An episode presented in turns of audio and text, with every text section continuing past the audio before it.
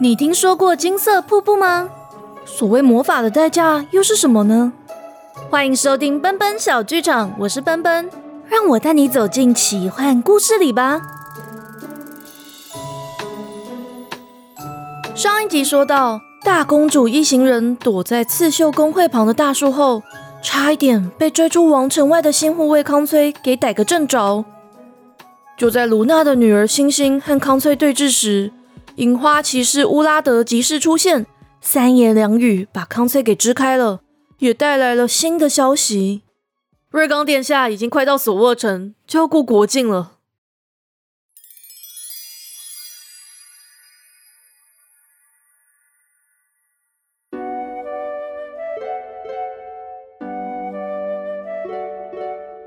秋天的微风轻轻拂过渊羽的黑棕色发丝，蘑菇精草草追着发丝跳啊跳，希望可以让渊羽绽放笑颜，却只感觉到卷伞被拍了几下，自己就被放到草地上了。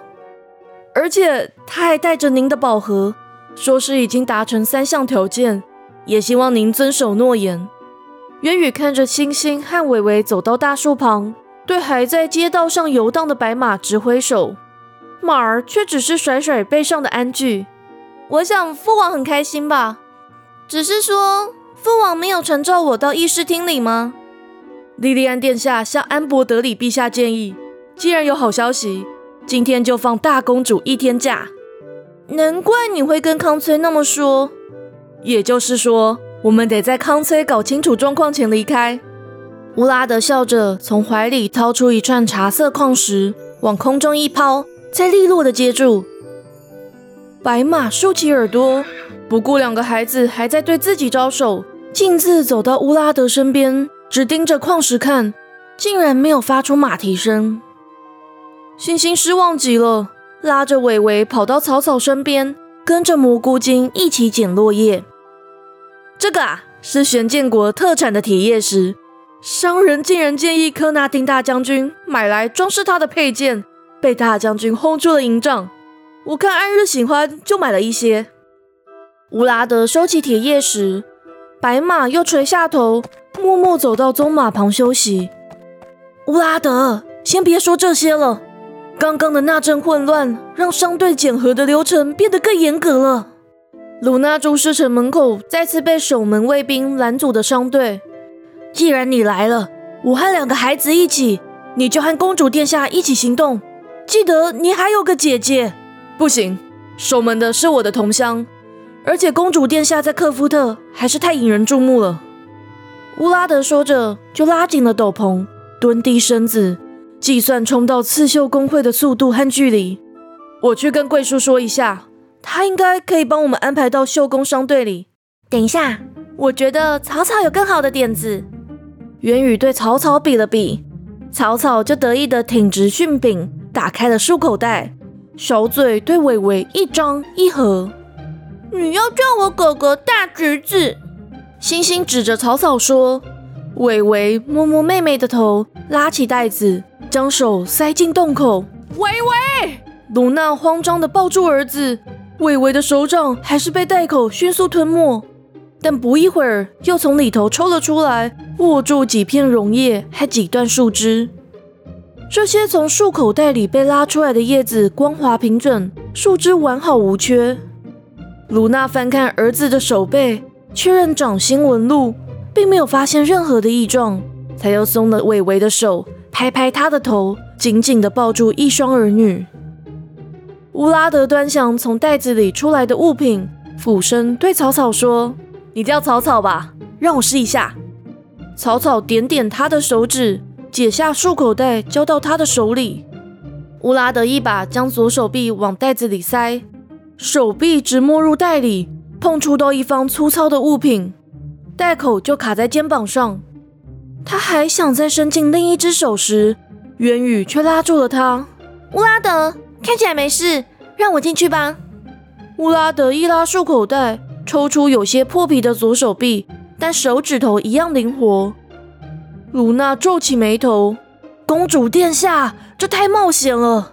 我想还是听乌拉德的，贵哥那里可能更安全。”鲁娜，越多人知道，计划就越容易失败。渊羽拉起兜帽，等我进去之后，鲁娜和伟伟一匹马，带好行李。呃，星星，等草草重新带上这个魔法袋子，你就把草草放进竹篮里，和乌拉德一起走。乌拉德还想反驳，但看到渊羽的琥珀色眼眸一眨也不眨地盯着自己，只好叹口气，从白马旁的包袱里抽出了一条黑色的针织围巾，要罩在渊羽的头上，却又停住了动作。围巾在空中画了一个圈，和束口袋一同，轻轻落在渊羽的手里。在袋子里头不知放了什么，您进去时慢一点。有什么异状，随时喊我一声。渊羽点头，把围巾罩在兜帽外，袋子放在草地上，里头隐隐闪烁银蓝色的光芒。他小心翼翼地把右手小指伸进里头，好像碰到了一件粗糙的物品。接着，他将无名指、中指、食指、大拇指。和整只右手掌都塞进袋子里面了。碰到了一片木板，他也将右手臂和左手臂都放入袋中，紧贴在木板上。袋子口也被越撑越大，越撑越大，但袋身还是维持原有的尺寸。他看向一旁焦虑摩搓树皮的卢娜，表情镇定但紧握斗篷边缘的乌拉德，以及屏气凝神的伟伟、星星和草草。轻轻笑了笑，待会见。秋日午后的风带有松果的香气，随着他的头就一起挤进越来越大的袋子口。袋子里的世界雾气满布，而他的双手贴在一道漂浮的木门上。他轻压木门，木门却调皮的往前滑了一点。他想将木门拉近一点，好让双脚可以爬上去。却像是启动了某个开关，木门咻的一下往前跑，也将他整个身子拉进了袋子里，带着他往雾气里冲。等一下，慢一点！渊羽死命抓着木门，雾气呛得他连连咳嗽，但木门却不听话，带着他左拐右绕，还直接把他抛到了软绵绵的地面。黑色围巾缓冲了撞击。哎，你很过分哎！渊羽扯开围巾，理了理斗篷，木门却在空中转了一个圈，对他一鞠躬。上方就传来乌拉德和鲁娜遥远又模糊的声音：“公主殿下，没事吧？没事吧？”他笑了出来，意识到自己居然在跟一道木门吵架。我没事，你们赶快出发吧。木门降落在地，卧在渊羽的身边。跟他一起看着被袋口圈住的蓝天变得越来越小，感受地面越来越晃，四周也越来越昏暗。黑猩猩，不要拉太紧了！伟伟的声音轰隆隆的传来，但上方唯一的亮光还是迅速消失了。雾气和黑暗包裹住渊羽，他蜷缩在斗篷里，听着外头的马蹄声和嘈杂的人声。但听来好像别的世界的事情。拜托，拜托，让我出去！赶快让我们顺利出城！这句呢喃回荡在雾气满布的袋中世界，竟然点亮了角落细细长长如发丝的一根灰线。几道银蓝色的光芒在灰线上闪烁了几下，就沿着地面往渊羽这里蔓延。绕着渊羽画了几个圆，雾气消融在光芒里，木门往后退了几步，牵进一座隐隐约约出现的石屋接缝处。石屋颤抖了几下，漂浮到空中，木门变得有点眼熟。哎，这长得好像魔法师先生的家哦！原来你是木门先生吗？渊羽向石屋伸出手。发现自己渐渐被带离了地面，外头的一切慢慢远去，这世界的摇晃感逐渐与他无关，也让他得以飞向石屋。但袋中的空气如水里充满了阻力，让他吃力地摆动四肢，挤破一道逆风而来的菌丝，又挣脱几乎看不见的微小蘑菇孢子的纠缠，闭气抵抗猛烈迎面的气流。等他站到台阶上时，几乎用尽了所有力气。好累！与其说我在飞，不如说我在海里游泳。他喘口气，轻抚木门，试着轻敲三下，又重重的拍了四下。这木门没有眼睛，也不会说话，就只是往旁边一跳，为他展示屋里摆放整齐的魔法药水瓶、几块矿石和一本硬壳烫金的书。菌丝和孢子跟着滑进石屋里，在渊羽的耳边嘀嘀咕咕，又在硬壳书上绕啊绕，翻开至某一页，才回到渊羽的身边。这页图片画的是金色瀑布和金色的河水。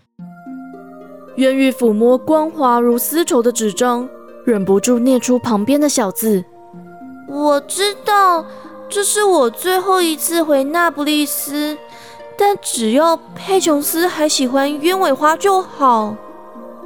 他停了下来，突然知道这是谁写的，羞红了脸，想要盖上书本。旁边的菌丝和孢子却在他耳边跳啊跳，像是鼓励他继续读下去。生命之月已经发现我的存在，姐姐总有一天会因为我而毁灭。那不勒斯首当其冲。我怕佩琼斯担心贝克列德不会相信我，那我就只好答应条件，让生命之月安心，永远待在这里吧。只要宝盒里的魔法不变，我们有一天会在蘑菇森林相逢。书页自动往前翻了几页，有位黑发少年在木工作坊里雕磨手中的木雕鸢尾花。旁边有位棕发女孩拿着细麻布在刺绣，琥珀色大眼笑得都弯了起来。难怪大家都说我像奶奶。记得有一次，魔法师还差点认错。书本像听得懂他的心思，每读完最后一行就会自动翻页。于是，渊羽看到少年诺特和少女佩琼斯在汉特梅的市集里兜售刺绣和木雕作品。在花园里散步，一起帮庆典制作布景。但在某一页后，有位金发碧眼的少年轻握手帕，和少女佩琼斯站在了一块。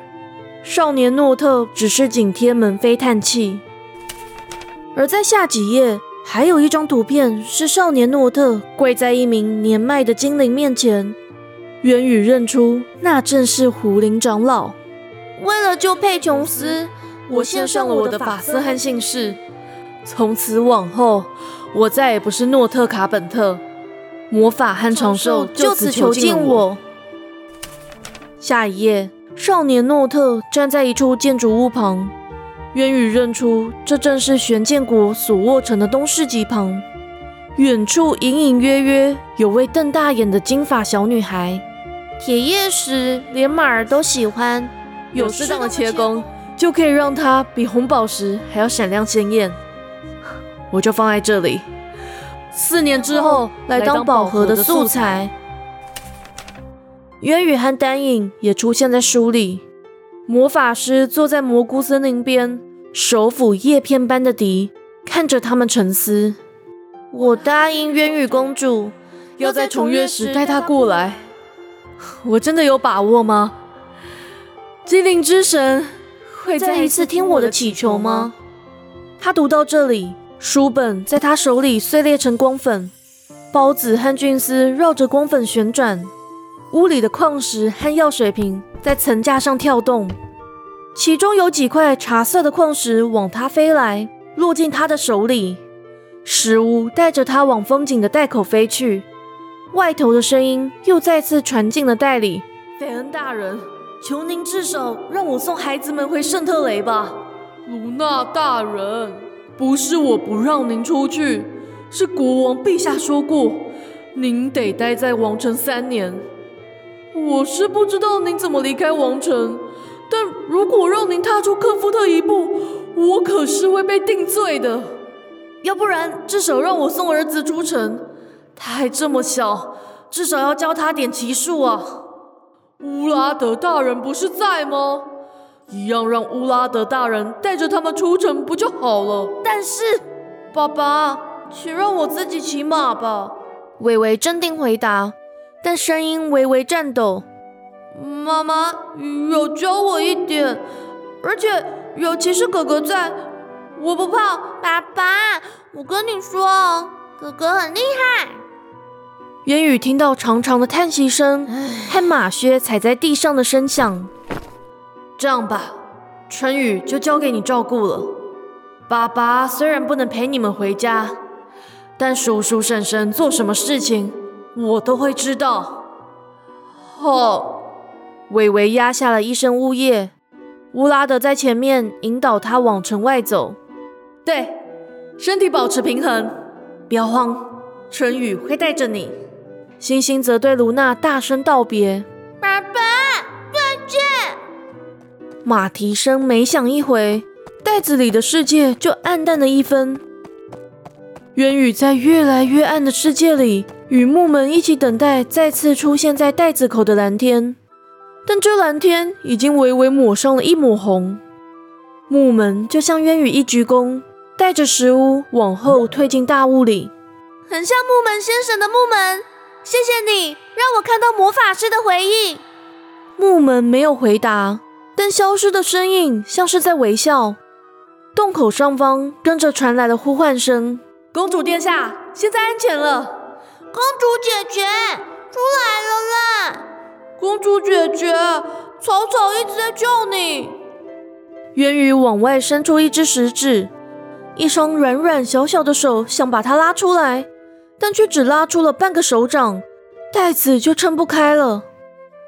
一双带有粗茧的大手接着握住渊羽的手，往外一拉，才让他终于顺利离开袋子，落在银杏满布的草地上。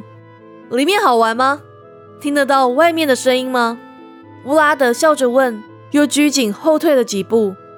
很清楚，没想到卢娜还是被留在科夫特，希望她没事。元宇只能这么回答，却还是想到魔法师的回忆之书而出了神。草草拍拍他的膝盖，跳到他头顶，想要拍掉菌丝，又被伟伟抱开了。公主姐姐，接下来可以教我骑马吗？渊宇摸摸伟伟的头，呃，伟伟，之后叫我姐姐就好了。我们一路上会经过很多地方，姐姐再教你怎么运用在各个地点。回家之后就给妈妈一个惊喜，好不好？伟伟用力点头。星星在花丛后喊：“果果，过来和草草一起玩了。”伟伟回头看渊宇对自己微笑，去吧。便跑到星星和草草那里，一起编手环。我要叫你小雨了吧？接下来，请让我当贵族小姐的护卫。乌拉德走到渊宇身旁，解下腰间佩剑。渊羽这才发现，他穿的是一般的旗装。乌拉德，你这次来王城觐见父王，是要送瑞刚王子的信吧？现在信也送到了，你还是赶快回去银花骑士团。伟伟和星星就由我送去圣特雷就好。我说过，你想当小雨姑娘时，我会陪着您的。当银花骑士是你从小的梦想，你不需要离开。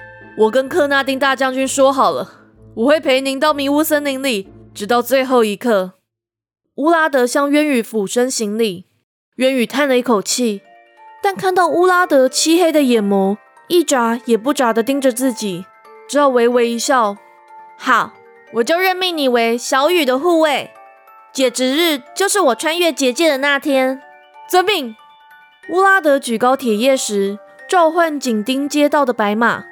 小雨姑娘，你要告诉我魔法袋子里的世界长什么样子，还是我们就就地扎营啊？渊羽笑着拍拍棕马的背，安抚他离开主人的不安。都不要。瑞刚王子要送我一份稀世珍宝，那我也去准备一份礼物来跟他交换吧。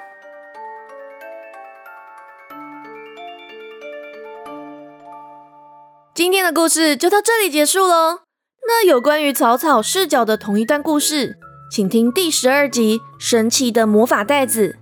关于渊羽跟瑞刚提到的三项联姻条件，可以收听第四十一集。在融雪之前，想知道魔法师的食物究竟长什么样子，可以听第二十五集《魔法师的食物》。大家可以追踪我的脸书和 Instagram 官方账号，就可以知道一些花絮或小设定。喜欢故事也可以小额赞助奔奔，或是订阅我的赞助方案。这里谢谢优斯娜说：“奔奔好厉害哦，每个故事都这么好听。”Apple Lee 说：“好听的好故事，奔奔真的好棒，故事相当有节奏。”谢谢大家的赞美。我是一个非常焦虑的创作者。所以每一集上线前都会一直问故事好不好听，节奏有没有抓好。所以在收到大家的回馈的时候都非常的开心。那唐在听完上一集故事后，也问我是不是对画画有兴趣。基本上我是一个超喜欢手工艺的人，但 就是对画画完全没辙。画风大概还停在国中时期，但 就是古老的大眼风格。所以我还是交给绘师和 AI 画画就好了。那千佑有说开学有点忙，没有马上看到。那其实没有关系啦，不管大家什么时候回来听故事，奔奔都非常高兴哦。那我们就下次见，奔奔小剧场下回待续。